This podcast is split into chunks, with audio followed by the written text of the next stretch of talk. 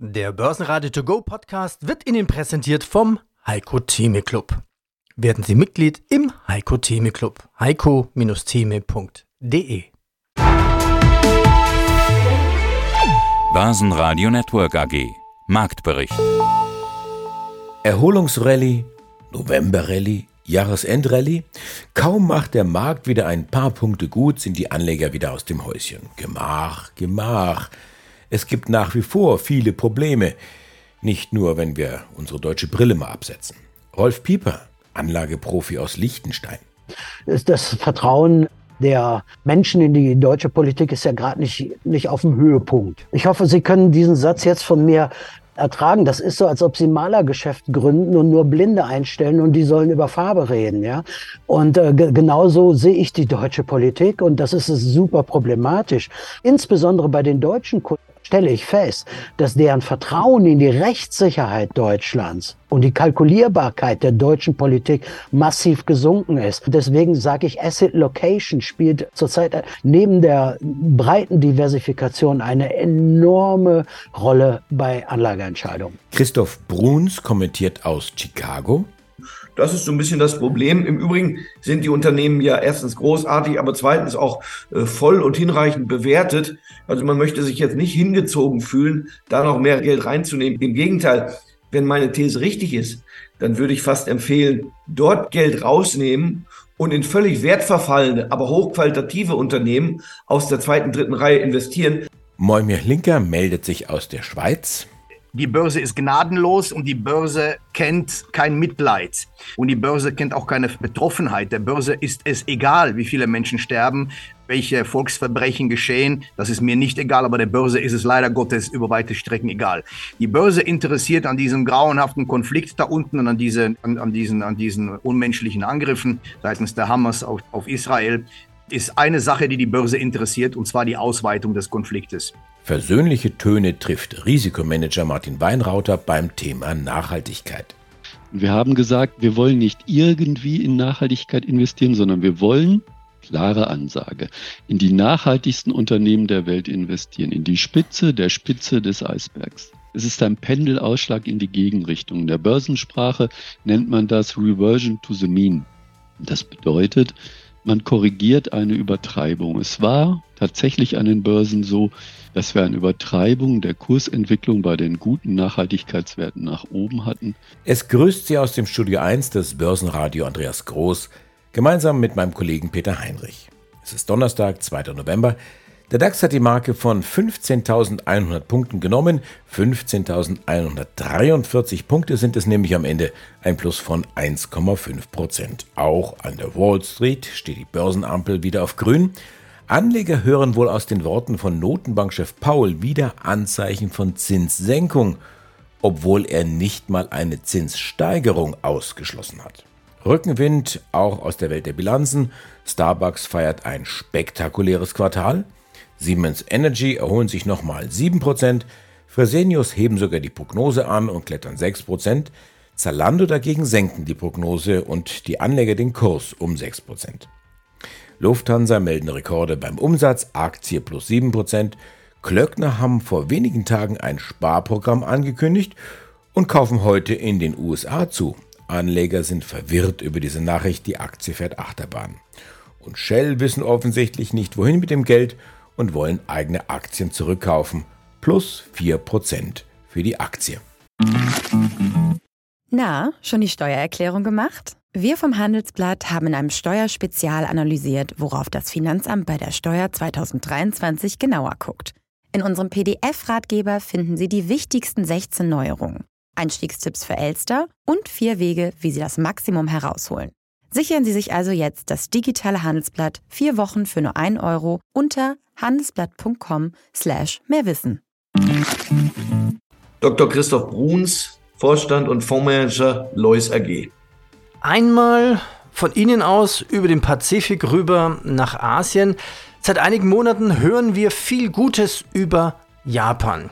Es tut sich einiges in Japan, um die alten Strukturen dort quasi aufzubrechen. Es gibt einige Initiativen von der Regierung und der Tokyoter Börse, den Corporate Governance Codex zum Beispiel verbessern, mehr Kapitaleffizienz in die Strukturen zu bringen. Einen höheren Shareholder Value zu veranlassen, die Unternehmenskultur zu wandeln. Ist denn so ein bisschen Japan das neue brummende Wirtschaftshighlight an der Börse? Tja, man könnte sogar sagen, an der Börse ja ganz äh, gewiss, Herr Heinrich.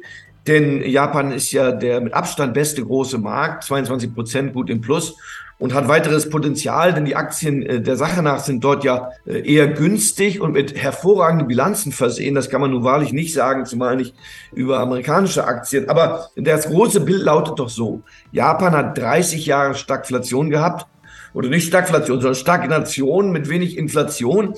Und jetzt kommt man zu einer Normalisierung. Das hat dieses Land immerhin die drittgrößte Volkswirtschaft der Welt und in mancherlei Weise der größte Aktienmarkt der Welt, denn in Japan ist alles an der Börse. Und darum hat man auch besonders viele kleine Unternehmen, aber es gibt da mehr börsennotierte Unternehmen etwa als in den USA. Aber ungeachtet dessen, der Auslöser, Sie haben es genannt, Herr Heinrich, die Hinorientierung zu mehr Unternehmenswert, zu Shareholder Value, da tut sich was. Und das Schönste ist, die Japaner können sich selber helfen, weil sie ja so starke Bilanzen haben. Hinzu kommt noch der schwache Yen. Der Yen ist ja eine Weltwährung. Die exportorientierte japanische Wirtschaft profitiert enorm von dieser Entwicklung. Und man finanziert sich ja nach wie vor im Prinzip zu Null, weil die Nullzinspolitik in Japan anhält. Kurz, Japan hat wahrscheinlich die besten Aussichten mit Blick auf die nächsten drei Jahre. Das heißt, man kann günstig einkaufen? Können Sie vielleicht ein paar Namen nennen? Worauf schauen Sie, wenn Sie japanische Aktien auswählen? Kaufen Sie einen Indiz, einen Index dort, ETFs oder selektieren Sie Aktien direkt? Keineswegs. Als aktive Manager, wir machen Aktienselektion. Äh, fangen wir mal bei den Exporttiteln an. Also, da kann man mal auf eine Komatsu gucken. Die machen die großen Erdbewegungsmaschinen, sind der Hauptwettbewerber von Caterpillar. Nur hat man ja riesige Vorteile durch den niedrigen Yen. Oder etwas kleiner, vielleicht Wettbewerber von Wacker Neusen in Deutschland, Takeuchi, auch ein Weltmarktführer für die kleineren Maschinen. Die werden ja stark gebraucht. Oder nehmen wir mal Motorradhelmhersteller, Shoei, vielleicht bekannt für die Motorradfahrer. Da tut sich vieles. Man könnte jetzt, ich könnte ehrlich gesagt eine ganze Litanei aufzählen. Gut geführte Unternehmen, in der Regel Kasse in der Bilanz, überhaupt keine Schulden, starke Position an den Märkten, Produktqualität ohnehin gut. Die Japaner achten ja sehr auf Qualität. Insofern, hier findet sich einiges. Und ich möchte den Anlegern raten, mehr zu tun. Ich selber in meinem Lois Global MH habe 22 Prozent Japan-Gewichtung. Sie wissen, dass der Weltmarktindex nur 6 Prozent hat. Welche Aktien sind denn neben Japan derzeit die besten Renner im Stall bei Ihnen? Ja, also ich würde mal grundsätzlich sagen, Energie ist ja ein sehr starkes Segment nach wie vor. Aber vielleicht im Wesentlichen dort Energietechnik.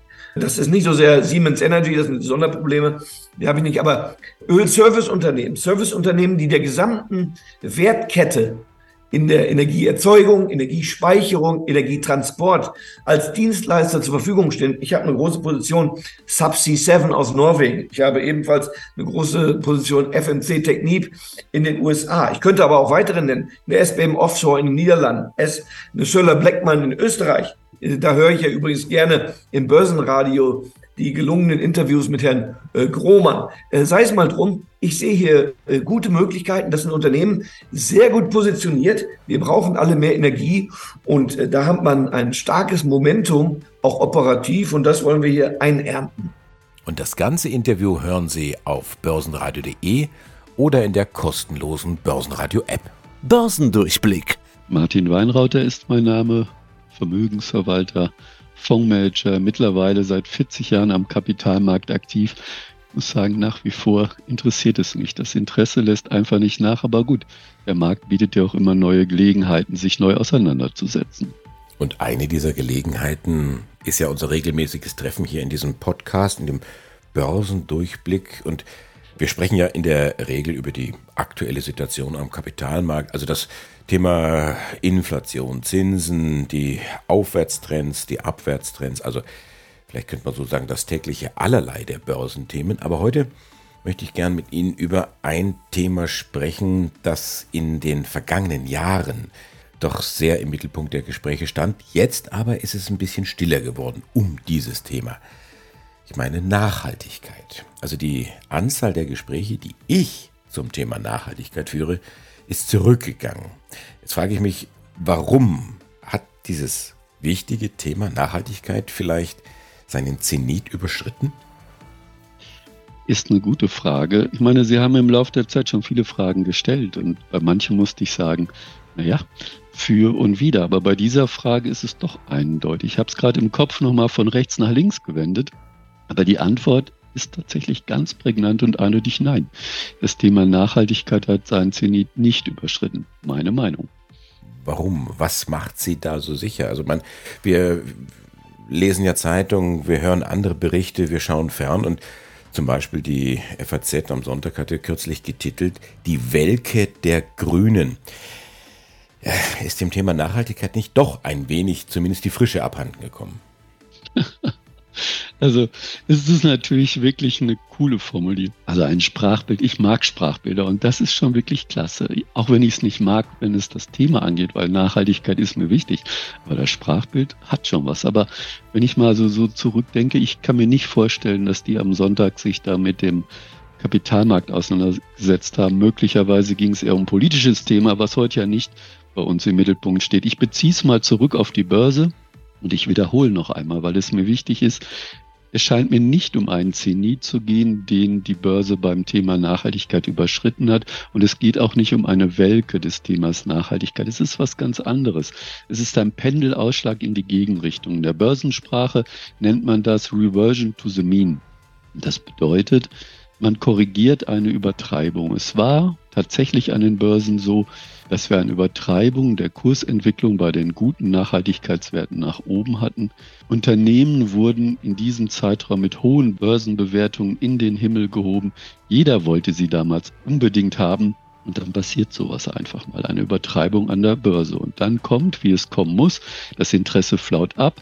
Man verliert das Interesse regelrecht, verliert es aus dem Blick, weil andere Themen kommen, die wichtiger erscheinen. Das Thema Nachhaltigkeit kommt dann herab aus den luftigen Höhen und setzt dann zur Landung an. Wenn Sie das ganze Interview hören wollen, dann gehen Sie auf börsenradio.de. Schönen guten Tag, mein Name ist Rolf Pieper. Ich melde mich aus Liechtenstein. Ich leite dort eine Aktiengesellschaft, die Trikonzept AG, bin internationaler Finanzmarktexperte, Börsenexperte mit der Spezifikation Länderdiversifikation. Das ist OUD. OUD geschrieben, ist ein Liquid, was aus dem Agarwood, also Adlerbaum, entsteht. Und dieses Oud ist der Grundstoff für alle teuren Parfüms auf dieser Welt. Für alle teuren Parfüms. Oud ist der, also Tom Ford nennt sein berühmtestes Parfüm Oud. Gucci nennt es Oud Wood und so weiter und so fort. Und dieses Oud ist wirklich essentiell für die Note dieses Parfüms. Nun wächst das ja auf Bäumen. Also das ist ein Liquid, was ein Baum abgibt. Dieser Adlerholzbaum gibt das ab nach sieben Jahren das erste Mal. Und äh, mal um eine Preisklassifizierung reinzunehmen. Ein Kilo Oat ist vor ein paar Wochen für 600.000 US-Dollar in einer Auktion versteigert worden. Also Faktor 10 gegenüber dem Gold, ja. So, die Nachfrage wächst aus dem Luxusmarkt. Luxus geht immer, auch in solchen Zeiten. Luxus geht immer, die Nachfrage wächst. Und der Baum muss seine sieben Jahre warten, bis er, bis er Oat abgibt. Ja? Steigende Nachfrage, wenig im Markt und so lässt sich erreichen. Und da habe ich ein Investmentprodukt für meine Kunden und da gibt es dann, wenn ich dann 14 Jahre das durchhalte, kann ich die Verdreifachung des Kapitals anstreben und im Schnitt macht er 19,7 Prozent. Ja? Das ist nicht bekannt. Im physischen Eigentum unspekuliert, einfach nur, weil dieses Liquid bei Parfüms gebraucht wird. Und das beruhigt doch die Nerven. Das ist doch für die Rente wunderbar, wenn ich dann sagen kann, okay, ich, ich, ich kaufe mir da ein paar Bäume, so ein Baum kostet 300 US-Dollar und ich habe eine nachhaltige Rendite und muss gar nicht ideologiegetrieben von der deutschen Bundesregierung etwas tun, sondern es ist schon da. Wenn Sie das ganze Interview hören wollen, dann gehen Sie auf börsenradio.de. Das Börsenradio Linker Depot mit echtem Geld, also wirklichem Echtgelddepot. Die Depotauszüge veröffentlichen wir ja zu jedem Interview mit dazu. Wie funktioniert? Start war August 2019 mit 25.000 Euro, einmalige Einlage. Und seitdem spart Börsenradio jeden Monat 1000 Euro mit dazu. Ja, die Entscheidung kaufen, verkaufen trifft Herr Linker und sein Team zu 100 Prozent. Wir tragen beide Risiko. Es ist äh, öffentlich. Börsenradio könnte Geld verlieren. Herr Linker seinen Ruf als Vermögensverwalter. Aber die Chance, das Depot läuft gut. Tja, dann ist es eine Triple Win-Win-Win Situation für Börsenradio, für Herr Linke und für Sie als Hörer, denn Sie können sich vielleicht den ein oder anderen Aktienmove abschauen. Herr Linker, bitte um ein Update. Wo stehen wir denn mit dem Depot und wie ist eigentlich Ihre Anlagestrategie? Die Depotwertigkeit ist inklusive Cash bei 85.300 Euro. Beim letzten Mal waren wir bei 86.700 Euro. Das heißt also, wir haben etwa um die drei, dreieinhalb Prozent vom letzten Mal an Depotwertigkeit eingebüßt, wenn man die Geldzuflüsse berücksichtigt. Und die muss man natürlich berücksichtigen. Ich habe unser Behavioral Finance Produkt mit ins Depot reingenommen und das habe ich aber vom Cash, sonst gab es keine Transaktionen. Es gibt sehr erfreuliche Dinge im Depot, wie dass die defensiven Titel zugelegt haben. Damit meine ich in erster Linie eine Swiss Life, damit meine ich eine Hannover Rück, also die Versicherer, die Rückversicherer in erster Linie. Dann gab es einige sehr schöne Dinge, wie heute beispielsweise die Geberit, die mit 10 Prozent heute nach den Zahlen gestiegen ist. Großartig. Wir sehen auch eine Stabilisierung bei den Halbleitern, wie Nvidia und oder VAT natürlich. Das ist ebenfalls erfreulich. Amazon nach den Zahlen auch sehr erfreulich. Dafür gab es aber auch einige unerfreuliche Dinge, wie beispielsweise die Gewinnwarnung bei Madmix, die immer noch sehr, sehr belastet ist durch die Situation, dadurch, dass es ein Spin-off der Lonza ist, Herr Wechselberg als Russe dort mit Sanktionen äh, belegt wurde. Das ist natürlich sehr schwierig. Und der Luxussegment leidet weiterhin, die Kering ebenfalls nicht erfreulich und vor allen Dingen das Negativste oder das, was uns am meisten erwischt hat, war die Lonza. Lonza hat die Jahresziele veröffentlicht, hat auch den Ausblick auf die nächsten Jahre bestätigt. Das war dem Markt nicht genug. Der Markt ist gnadenlos gewesen, hat Lonza abgestraft. Die, das Papier hat über 30 Prozent verloren in zwei Handelswochen.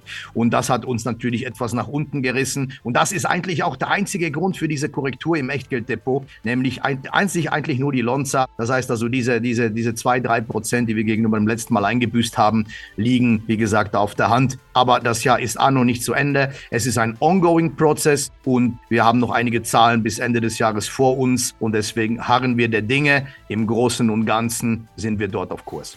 Ich bin Andi Groß, die Stimme des Börsenradio. Ich wünsche Ihnen einen schönen Abend. Börsenradio Network AG. Marktbericht.